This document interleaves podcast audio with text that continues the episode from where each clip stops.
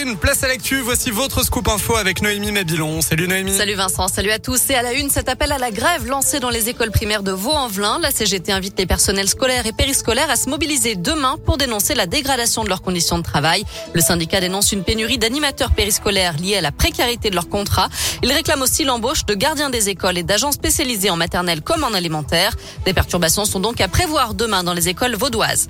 Face à l'échec de la COP26, le changement viendra des villes, dit aujourd'hui Grégory Doucet, le maire de Lyon. Il a officialisé la candidature de Lyon au programme de la Commission européenne 100 villes climatiquement neutres pour 2030. Attention, une vague de froid est annoncée dans la région. À partir de dimanche, un air polaire arrive du nord de la France et va gagner progressivement l'ensemble d'Auvergne-Rhône-Alpes. On devrait perdre 3 à 6 degrés la semaine prochaine avec un pic jeudi annoncé comme étant la journée la plus glaciale. Moins 2 en moyenne le matin et pas plus de 2 degrés l'après-midi. Des averses de neige ne sont pas exclues en pleine, notamment à Lyon. Donc profitez de ces derniers jours de relative douceur. Dans le reste de l'actu en France, une bonne nouvelle pour nos amis les bêtes. Le Parlement a adopté définitivement la proposition de loi contre la maltraitance animale, un texte qui prévoit d'interdire progressivement les animaux sauvages dans les cirques et les dauphins ou autres cétacés dans les parcs aquatiques, la fin de la vente de chiots et de chatons en animalerie sur Internet, en dehors des élevages professionnels, et puis des peines durcies en cas de sévices ou d'abandon d'animaux.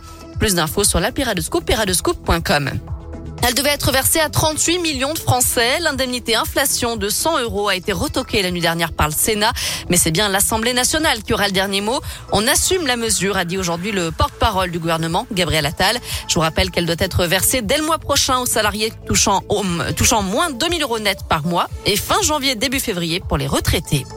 En foot, quatre Lyonnaises appelées en équipe de France. Gridge Mbok, Perle Moroni, Delphine Cascarino et Melvin Mallard disputeront les deux prochains matchs de qualification à la Coupe du Monde. Les Bleus affronteront le Kazakhstan vendredi 26 novembre, puis le Pays de Galles le mardi 30 novembre. Et puis félicitations à Sarah Björk Gunnarsdottir, la joueuse de l'OL féminin a donné naissance à un petit garçon mardi en Suède, son pays d'origine.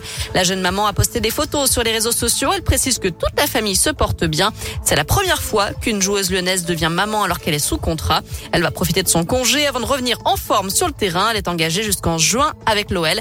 On lui souhaite bien sûr tous nos voeux de bonheur. Bien entendu, direction radioscoop.com avec la question du jour, Noémie. Allez-vous goûter avec modération, bien sûr, le Beaujolais nouveau 2021 Eh bien, vous répondez oui à 33% seulement. On en a parlé il y a une heure, on en a Eh toujours pas, donc euh, voilà. Non, toujours pas. hein. Notre appel n'a pas été entendu.